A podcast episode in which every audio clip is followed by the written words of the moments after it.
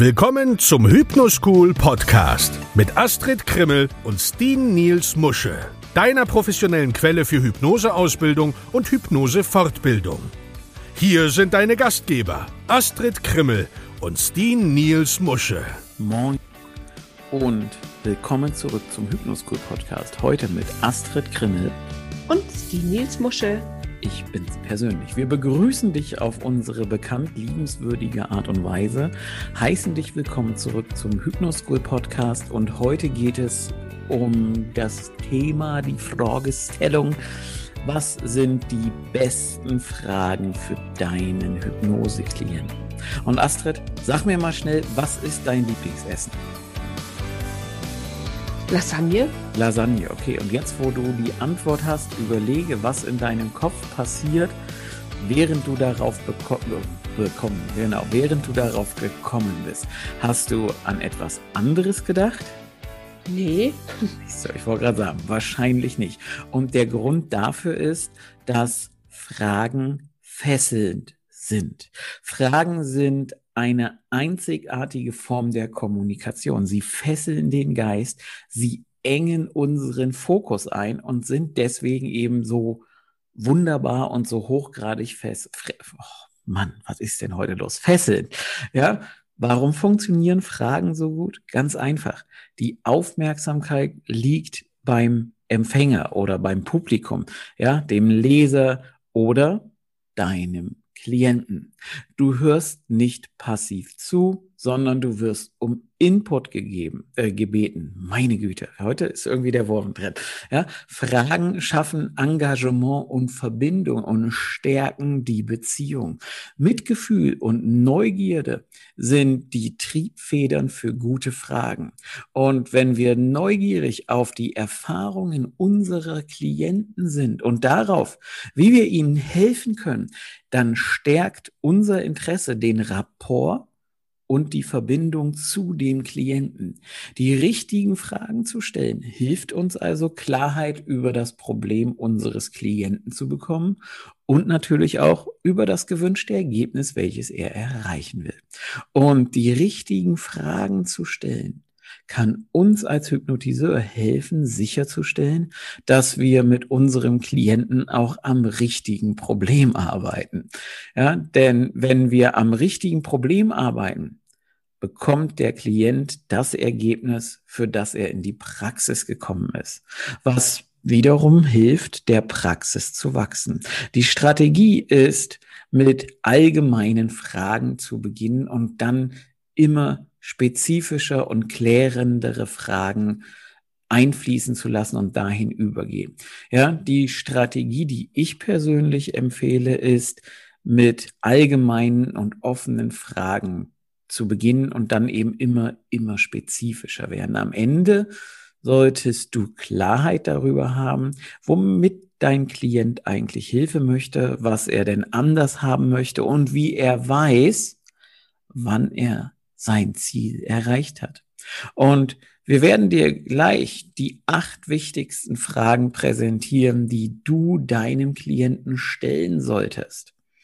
Ja, und eine dieser Fragen ist, was bringt dich heute zu mir in die Hypnosepraxis?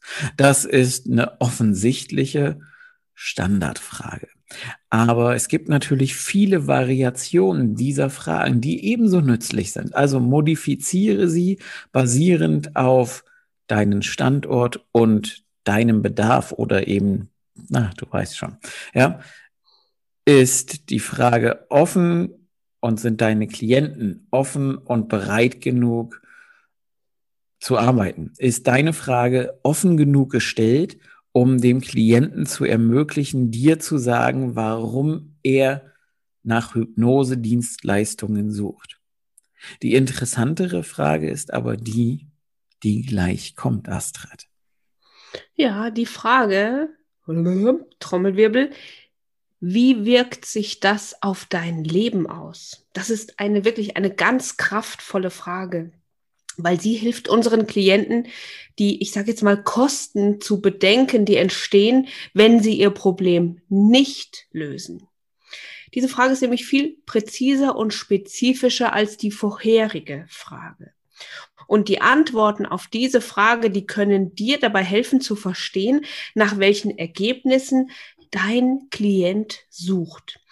Wenn dein Klient zum Beispiel berichtet, dass er nicht so gut schläft, dann ist ein besserer Schlaf wahrscheinlich ein Teil des gewünschten Ergebnisses. Die nächste Frage wäre, warum jetzt? Ja, dies ist eine weitere Frage, die einen genaueren Einblick in das gibt, was mit unseren Klienten los ist. Gerade wenn unsere Klienten vielleicht schon seit Jahren mit etwas zu kämpfen haben, was war der ausschlaggebende Punkt, warum sie jetzt kommen? Oft gibt es nämlich noch einen sehr zwingenden Grund, warum jetzt, den du dir merken solltest. Und dann wäre noch so eine schöne Frage, wenn du nur eines dieser Probleme lösen könntest, welches würde den größten positiven Einfluss auf dein Leben haben? Dies ist nämlich eine wirklich nützliche Frage für den Klienten und gerade für die, die mit so einer, ja, so einer ganzen Liste von Problemen kommen. Wie so eine Art Einkaufsliste kommen manche.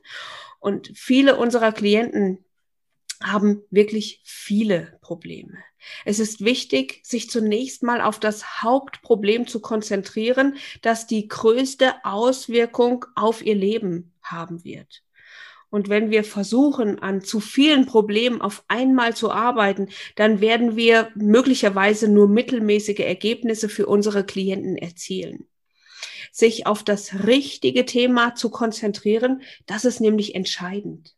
Genau. Und das bringt dann schon die nächste spannende Frage, nämlich, wie möchtest du, dass die Dinge stattdessen sind?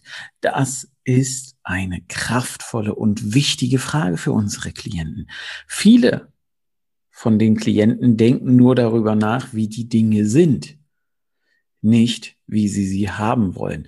Sei also nicht überrascht, wenn dein Klient sagt, oh, ich weiß nicht wirklich, wie ich es haben möchte. Ja, und sie wissen es wirklich nicht. Sie haben sich so lange auf ihr Thema und den Problemzustand konzentriert, dass sie ihr gewünschtes Ergebnis gar nicht in Betracht gezogen haben. Und wenn sie das so sagen, dann lass den Klienten damit nicht durchkommen. Das ist der erste Punkt, den dein Klient lösen muss, indem du ihm hilfst, in seinem Unterbewusstsein zu überlegen und zu initiieren, wie die Dinge sein können, ja, wie sie anders sein können. Eine solide Antwort auf diese Frage zu bekommen, schafft Hoffnung in den Köpfen unserer Klienten. Wenn du nicht so gestresst wärst, wie würde es denn dann für dich sein? Oder was würdest du tun, wenn du nicht häufig so im Beispiel gestresst wärst. Ja, dies ist ähnlich wie die gerade gefragte oder die gerade gestellte Frage mit der Präzision. Auch hier ist es wahrscheinlich, dass der Klient schon eine Weile nicht mehr darüber nachgedacht hat. Und deshalb ist die Frage so kraftvoll und kann unserem Klienten Hoffnung geben. Standardantworten, die wir immer wieder bekommen, sind, na ja, ich würde wahrscheinlich wieder anfangen zu malen zum Beispiel. Ja, eigentlich habe ich ja schon lange nicht mehr gemalt und ich vermisse es. Und genau da hast du nicht nur ein wenig Hoffnung in das Herz deines Klienten gebracht, sondern du hast es jetzt auch in eine tolle hypnotische Suggestion für deinen Klienten verwandelt oder kannst es eben nutzen. Ja, lass sie wieder anfangen zu malen und es wird ihnen Frieden bringen. Wie kannst du das wissen? Diese Frage hilft unseren Klienten, ihre Ergebnisse zu messen, um sicherzustellen, dass sie bekommen, was sie wollen. Ein Standardwunsch unserer Klienten ist es, ein allgemeines oder abstraktes Gefühl zu erhalten. Zum Beispiel, sie wollen Frieden in sich spüren oder glücklicher sein. Wenn wir unsere Klienten mit dieser allgemeinen Antwort, ich sage jetzt einfach mal so, davonkommen lassen, dann tun wir nicht alles für unsere Klienten, was wir tun können. Stell ihnen eine Folgefrage, damit deine Klienten ihre Ergebnisse messen können. Zum Beispiel, woran wirst du merken, dass du friedlicher bist? Die Antwort wird damit beginnen, den Geist deines Klienten auf das Erreichen dieses Zieles zu fokussieren. Ein Klient kann berichten, ich werde wissen, dass ich friedlicher bin, wenn ich vielleicht morgens erfrischt aufwache und mich auf meinen Tag freue. Und jetzt hast du wieder eine gute hypnotische Suggestion für deine Klienten. Du wachst morgens erfrischt auf und du freust dich auf deinen Tag. Die nächste Frage ist, was hat diese Woche für dich gut funktioniert? Das ist nämlich ebenfalls eine sehr nützliche Frage, die du deinen Klienten stellst, wenn du sie für Folgesitzungen zum zweiten oder zum dritten Mal siehst. Hm, ich, ich beginne immer damit zu fragen, was hat denn gut funktioniert? Was hat sich gut angefühlt? Und beachte dabei, dass dein Klient wahrscheinlich von der einen Sache berichten möchte, die nicht so gut gelaufen ist, wie er es sich vielleicht gewünscht hat. Und die anderen zehn Dinge, die vielleicht großartig gelaufen sind, ja, die wird gerne übersehen. Und unser Wunsch zu kommunizieren ist es nämlich nicht nur das, was nicht gut funktioniert hat, sondern lediglich ein, ein, ja, also das, was nicht gut funktioniert hat, das ist so eine Art biologisches Konstrukt, das auf einer, ja, Negativitätsbasis oder in, im Negativen einfach gesehen und so genannt wird. Wir sind ja wirklich, wir Menschen darauf programmiert, uns auf das Negative zu konzentrieren, natürlich auch um unser Überleben zu sichern. Und jetzt hilfst du aber bitte deinen Klienten, ihr Denken zu verändern, um positiver orientiert zu sein. Und dann sprich alle Elemente an, die nicht gut gelaufen sind wie geplant und stimme deine Sitzung auf der Grundlage ihres Berichts einfach ab. Richtig.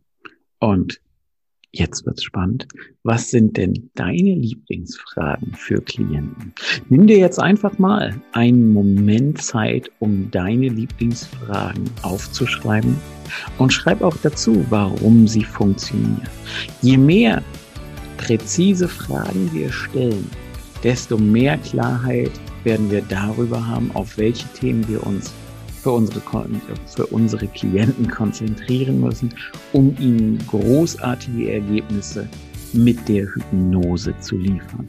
Und Astrid, eine Frage, die ich immer gerne stelle, ist, wie lautet der Schlusssatz in unserem Podcast?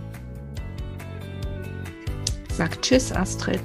Das hat jetzt aber gedauert. Sag Tschüss, Astrid. Tschüss, Astrid. Das war der Hypnoschool Podcast. Baue das Selbstvertrauen auf, das du brauchst, um erfolgreich mit Hypnose zu arbeiten. Lerne jetzt Hypnose und Hypnosetherapie auf www.hypnoschool.de.